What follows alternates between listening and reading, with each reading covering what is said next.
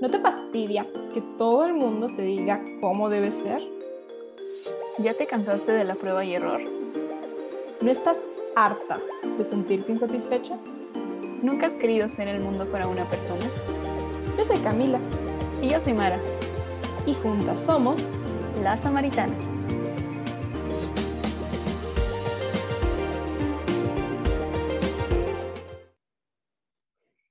Hola samaritanas y samaritanos, bienvenidos nuevamente a este su espacio. Hemos vuelto después, no diría de unas vacaciones, sino fue como una organización de ideas, pero estamos de vuelta. Te damos gracias porque le has puesto play. Y antes de iniciar, Cami, ¿cómo estás? Estoy muy contenta de ya volver a ponernos en el ruedo y además estoy muy emocionada por esta nueva temporada porque creo que le vamos a dar un giro muy interesante y algo distinto a lo que nos habíamos planteado hace medio año cuando empezamos este proyecto. ¿Cómo pasa el tiempo? Sí. Y bueno, para comentarles un poquito de qué va a ir yendo esta temporada, las temáticas van a seguir siendo un poquito las mismas, como ven, nos hemos estado alejando un poco del tema original, que era un podcast llevado hacia el tema de la feminidad, puesto que hay muchísimos hombres escuchándonos y sedientos de lo que aparentemente Dios tiene que decir a través de nosotras. Entonces estamos como que dándoles un enfoque un poquito más unisex, si quieren decirlo de alguna manera, por, usar lenguaje coloquial. Por así decirlo, pero y sigue habiendo también, son cosas que nosotras como mujeres tenemos que aprender de ellos. Creo que ya no nada más es escuchar voces femeninas, en algún momento habrá voces masculinas en este espacio. Exactamente. Y además vamos a darle un nuevo enfoque para hacer esto un poquito más alegre, más didáctico y como más también digerible. Vamos a estar manejando cada episodio un libro, una serie, una novela o quizás una película. Es decir, el tema que vayamos a exponerles a ustedes, a proponerles, vamos a reflexionarlo por medio de una película, de una historia, porque sentimos que así se vuelve un poquito más ligero, también más digerible. La gente normal no entendemos a veces si no es con manzanas y fritas, bolitas y palitos. Exactamente. Y bueno, vamos a abrir esta segunda temporada, este primer episodio de esta segunda temporada con es un tema que a veces es visto negativamente, pero es un tema muy, muy bello. Vamos a hablar del desierto espiritual. Y vamos a hablar del desierto espiritual porque, como saben algunos, el pasado 2 de marzo iniciamos un periodo, un tiempo litúrgico muy importante para nosotros los católicos, que es la cuaresma. Y la cuaresma y el desierto tienen mucho que ver, como vamos a ver a continuación y también tienen que ver en el sentido de que tienen muchas connotaciones negativas. Mucha gente llega a la cuaresma y dice, ay no, es momento de hacer ayuno, es momento de darte golpes de pecho, es momento de estar agüitado y triste. De no comer carne. Exactamente, no poder ir por taquitos los viernes, o por lo menos yo he pensado mucho en eso, taquitos los viernes.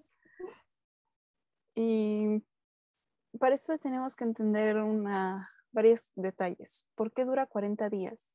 El 40 es un número muy simbólico a nivel de la Biblia, ya que ha habido varios 40. Hubo 40 días de diluvio, 40 años que estuvieron este, los israelitas en el desierto, 40 días que se fue Jesús al desierto, 40 días que estuvieron Moisés y Elías en el monte, los 400 años que estuvieron este, los israelitas esclavizados en Egipto. Y esto tiene que ver porque el 40 representa el universo. Y no, el material, un, el universo, esta parte como material.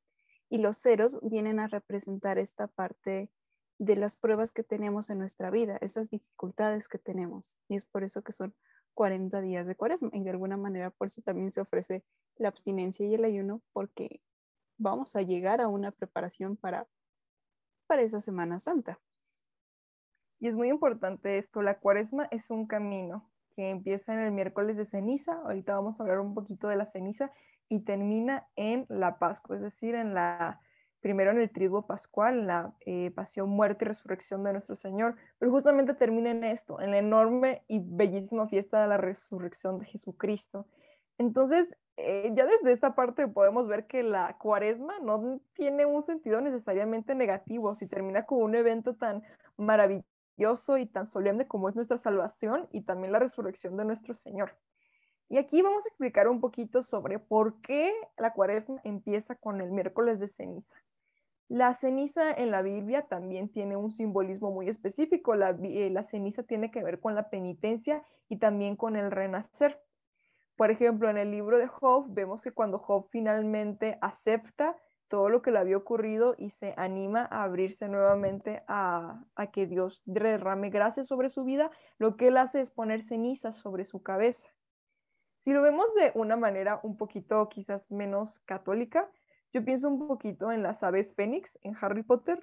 Las aves fénix, cuando llega el momento de morir, se vuelven cenizas y vuelven a surgir de las cenizas. ¿Por qué? Porque cuando tú quemas algo y lo conviertes en ceniza, estás diciéndote que tú te estás abriendo a un nuevo inicio, a un nuevo comienzo. Nosotros los seres humanos necesitamos que en nuestra vida existan ciclos, es decir, momentos de renovación y momentos de purificación. Y la cuaresma es un momento en el que tú puedes tener la oportunidad de tomar algún aspecto de tu vida que no te guste, alguna actitud que tengas que no te guste o alguna herida que tú tengas que quieras sanar y vas a decir al Señor, Señor, te la ofrezco, ¿ok? La quemo, la hago cenizas para que tú la hagas resurgir de nuevo, pero esta vez de tu mano, con tu gracia derramada. Así es, y también viene a representar esta parte del pecado. Hace poco lo escuchaba yo en, pues, en mi formación.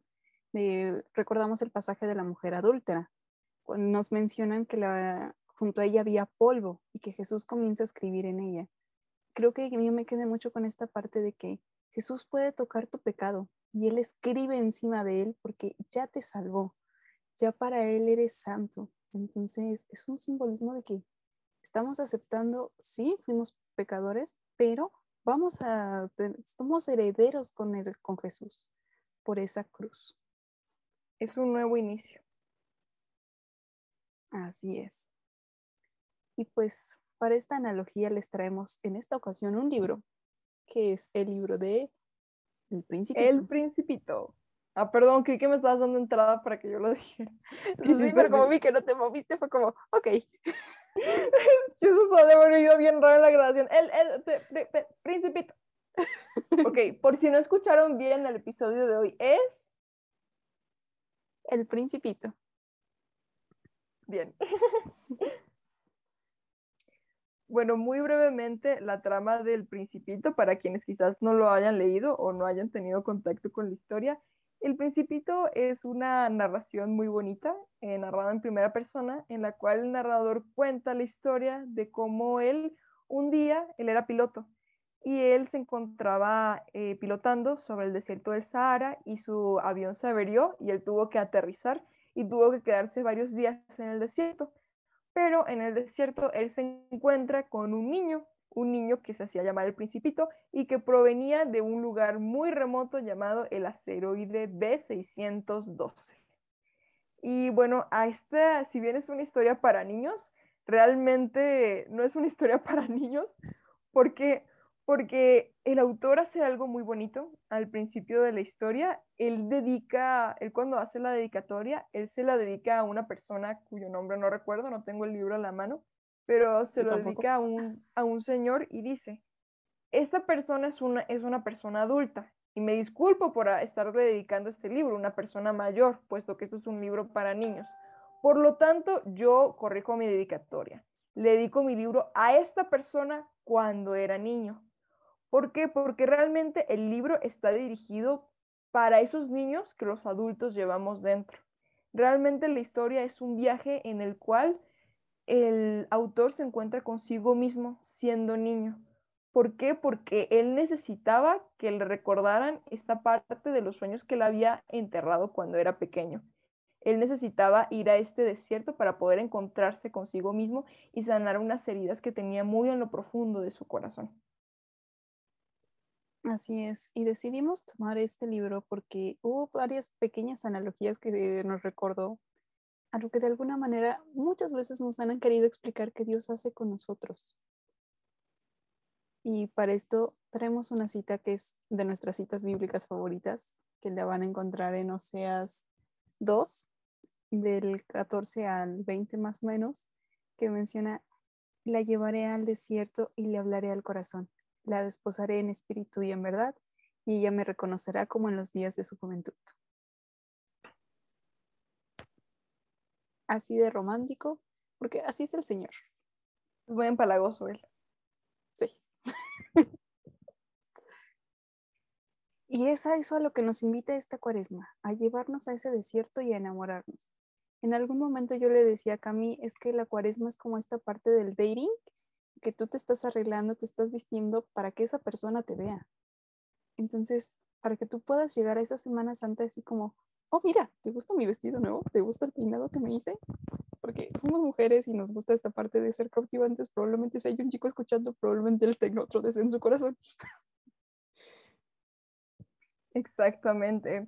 Y además, nos encantó la analogía con el principito porque el viaje al desierto, la razón por la cual la cuaresma suele ser muy relacionada con el desierto y la razón por la que justamente vino a colación esta cita que les acaba de leer Mara, es porque hay veces en las que uno necesita pasar por un desierto espiritual para poder encontrarse con el Señor. Un desierto espiritual son momentos en nuestras vidas en los que quizás podemos llegar a sentirnos muy solos. Solos, ya sea porque quizás sentimos que nuestros amigos o nuestra familia se empieza a alejar de nosotros, o solos en el sentido de que buscamos a Dios y sentimos que no podemos escucharlo, que ya no podemos sentir su presencia. Porque en la soledad y en la oscuridad, esos son los momentos en los que Dios más nos habla, son los momentos en los que se comunica más con nosotros. Es por eso que el desierto, la oscuridad y la noche son unos símbolos muy importantes de la cuaresma.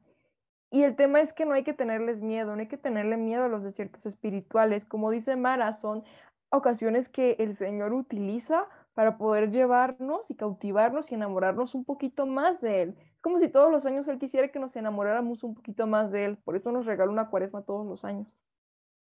Y también son estos puntos de transición porque, como lo mencionaba al principio, está esta parte de los israelitas pasaron por un desierto para llegar a la tierra prometida. Esos desiertos, esos momentos de sequedad que nosotros vivimos, son de alguna manera sí para que nosotros aprendamos a depender totalmente del Señor, a dejarnos cautivar totalmente por Él, pero también son parte de vivir esa aventura, de esa batalla que conquistar para poder llegar. Entonces, lejos de ver como, ay, es que estoy viviendo un desierto, tratemos de ver esa parte de decir, ok, sí está haciendo mucho calor, Señor, hay mucha arena, no sé por qué no puede ser una playa espiritual, pero... Con un rito, aunque sea una agüita, un puesto de malteado. Pero por alguna extraña razón al Señor le, su paisaje favorito es el desierto, entonces... Y es tan su favorito que él es la guía turística, él nos va a llevar porque conoce el lugar. Entonces, ¿qué nos toca hacer? Loquitos y cooperando.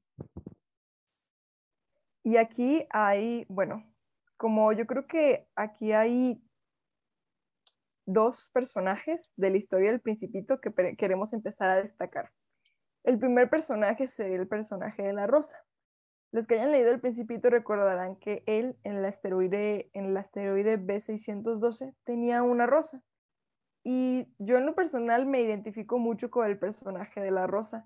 Eh, cuando llega el momento de nacer de la rosa, al principito le llama la atención que la rosa se tardaba mucho en nacer. Parecía que se estaba arreglando mucho, que se estaba tardando mucho, que quería salir perfecta y que quería verse muy bonita porque era una rosa muy vanidosa. Y ya cuando florece la rosa es así como un poquito, pues un poquito, ¿cómo decirlo? ¿Cuál es la palabra correcta? un poquito mm. mandona, un poquito irreverente, por así decirlo. Y yo siento que, y aún así a mí me encantaba cómo el principito aún así amaba su rosa y la veía que era toda bonita y la veía que era toda hermosa y la regaba y la cuidaba y la protegía y le ponía como el vitral para que no le llegara el viento y así. Porque yo siento que hay veces en las que nosotros somos así como el Señor nosotros estamos todos heridos, todos tristes, todos, o necesariamente no tristes, estamos bien, pero siempre estamos cargando con heridas, ¿no? Lo que les hemos hablado muchas veces de que el pecado es más contagioso que el coronavirus. Y es muy difícil que de vez en cuando tus espinas, las espinas que tienes, no lastimen a la gente. Eventualmente va a pasar, es normal, eres un ser humano. Y es muy hermoso sentir que a pesar de eso, que a pesar de nuestras espinas, el Señor se tome el tiempo y el amor y la dedicación de poder hacer eso, de regarnos todos los días, de poner nuestro vitral para que no nos pegue el sol, para que no nos pegue el viento. Y en alguna manera en la cuaresma yo me siento más aún así. ¿Por qué? Porque es una época que a veces puede ser quizás un poquito estresante para los que tenemos algún ministerio y nos estamos preparando, ¿no? Y tenemos los sentimientos a flor de piel. Y el Señor lo que está haciendo mientras tú estás ahí todo estresado y todo pensando en si estás llevando bien tu cuaresmo o no, el Señor lo que está haciendo es cuidándote, acariciándote, abrazándote. Entonces, en ese sentido, es como si nosotros fuéramos la rosa y Jesús fuese el principito. Así es. Yo personalmente aquí me identifico más con el personaje del zorro. El zorro es como uno de los amigos que hace el principito en algún momento y el principito intenta domesticarlo, ¿no? Y hacen como el acuerdo de que irá a verlo. Y hay una frase que a mí me pega mucho para la, y pensándolo en esta analogía de la cuaresma, que le dice el zorro, si tú me dices que vas a venir a las 4 de la tarde, mi corazón va a comenzar a prepararse desde las 3 y desde entonces comenzaré a ser dichoso. Creo que desde ese momento yo lo decía, yo soy Tim Pascua, para mí esta parte de la cuaresma y todo es, se me hace muy bella porque las ceremonias eucarísticas de la Pascua para mí son únicas porque hay muchos espacios diferentes. Entonces, de alguna manera, sí, cuando, sobre todo cuando estuve también en pastoral juvenil, mi corazón comenzaba a ser dichosa desde antes que empezara a, a llegar el cuaresma, el miércoles de ceniza, porque era esta parte de mi corazón está preparándose para recibirte. Exactamente. Y bueno, ahorita ya hemos, pues les hemos hablado un poquito de qué es la cuaresma, de cómo concebimos nosotras la cuaresma. Pero la cuaresma, para tú vivir la cuaresma bien, siempre tienes que tener un propósito. Si tienes así como los propósitos de año nuevo, es muy recomendable que te pongas un propósito de cuaresma. Por ejemplo, en el libro nosotros vemos que el protagonista lo que necesitaba, la razón por la que Dios lo mandó al desierto, fue porque él necesitaba reencontrarse con su niño interior. Él de pequeño, él quería ser artista, él quería ser pintor, pero como los adultos que habían en su vida le dijeron que era una tontería, una pérdida de tiempo, se volvió piloto. Y a pesar de que no le encantaba ser piloto, pues se quedó con eso. Y él en su viaje en el desierto pudo reencontrarse con esa pasión que él tenía cuando era niño y se animó un poquito a poder salir de su zona de confort. Eso era lo que él necesitaba. Él necesitaba encontrarse con su niño interno. Posiblemente tú necesites otra cosa. Entonces lo primero que tienes que hacer es preguntarte, ¿qué quiero cambiar yo en esta cuaresma? Quizás tengo alguna herida por alguna relación pasada. Quizás soy muy soberbio y necesito llenarme de un poquito de humildad Quizás soy muy egoísta y necesito tener un poco más de caridad. O quizás simplemente necesito encontrarme con la persona que me ha llamado. Y es como este juego de las escondidas, pero en vez de que el Dios se quede en silencio totalmente quieto, de vez en cuando te da como pequeños susurros para que tú corras detrás de él y lo encuentres. Entonces, muchas de las veces es encontrarte con él a veces no sabemos qué tenemos que cambiar y Él se vuelve nuestro espejo. Pero lo vuelvo a decir, lo importante es dejar de perderle el miedo a, a los desiertos, ese dejarte cautivar que te hable el corazón. Exactamente. Y una vez que ya tienes como que esto en perspectiva, que ya, que ya has decidido cómo vivir la cuaresma, tanto este lado, ¿no? Lo que quieres transformar como este encuentro que quieres tener con el Señor, todo lo que la iglesia nos invita a hacer en la cuaresma, la abstinencia, el ayuno, los sacrificios, empiezan a cobrar sentido por dos motivos. Primero, cuando imagínense, por ejemplo, yo en esta cuaresma, yo en lo personal estoy trabajando en mi parte de la humildad. Entonces yo los sacrificios que estoy haciendo, por ejemplo, le digo, Señor, te ofrezco esto para que me ayudes a mí a ser más humilde. Es decir, yo ya no siento que estoy simplemente ayunando por ayunar o estoy dejando de comer carne por comer carne, sino que siento que lo estoy haciendo por un propósito. Y obviamente también parte, como estoy trabajando la humildad, también parte de mi, de mi reto, por así decirlo, es llevar todo esto en silencio, no andar por ahí diciéndole a la gente que, de qué estoy ayudando o qué estoy haciendo, qué estoy dejando de hacer. Entonces, todo lo que yo estoy haciendo en mi cuaresma va hacia este lado, va en este sentido. En mi caso en particularmente es la parte de aprender a recibir. Me yo soy una rosa muy peculiar porque si el Señor me toca más o alguien se acerca más fuerte, me cierro. Así hay una flor muy sensible que exclusivamente se llama sentida, si no mal recuerdo. Y si la toca, se cierra. Entonces yo muchas veces soy así y me está costando aprender, sobre todo en esta cuaresma, a abrirme, a, dejar que la gente se acerque y a ser agradecida. sobre todo cuando alguien se acerca y lo he tratado de hacer, de decir gracias porque tu vida es un don. Y por otro lado, también, una vez escuchaba a un predicador que planteaba lo siguiente. Él decía que, por ejemplo, que si él tenía una novia y él todos los días tenía que ir a buscar a su novia a las 6 de la mañana para llevarla a su trabajo. Y él decía que él no le costaba porque la amaba mucho a su novia. Pero decía, imagínense que yo le pido a ti, una persona cualquiera, que me hagas el favor de todos los días ir por mi novia a las 6 de la mañana y llevarla a su trabajo. Obviamente el desconocido no lo iba a querer hacer. ¿Por qué? Pues porque no amaba a la chica, le daba X, ¿no? Era una persona cualquiera.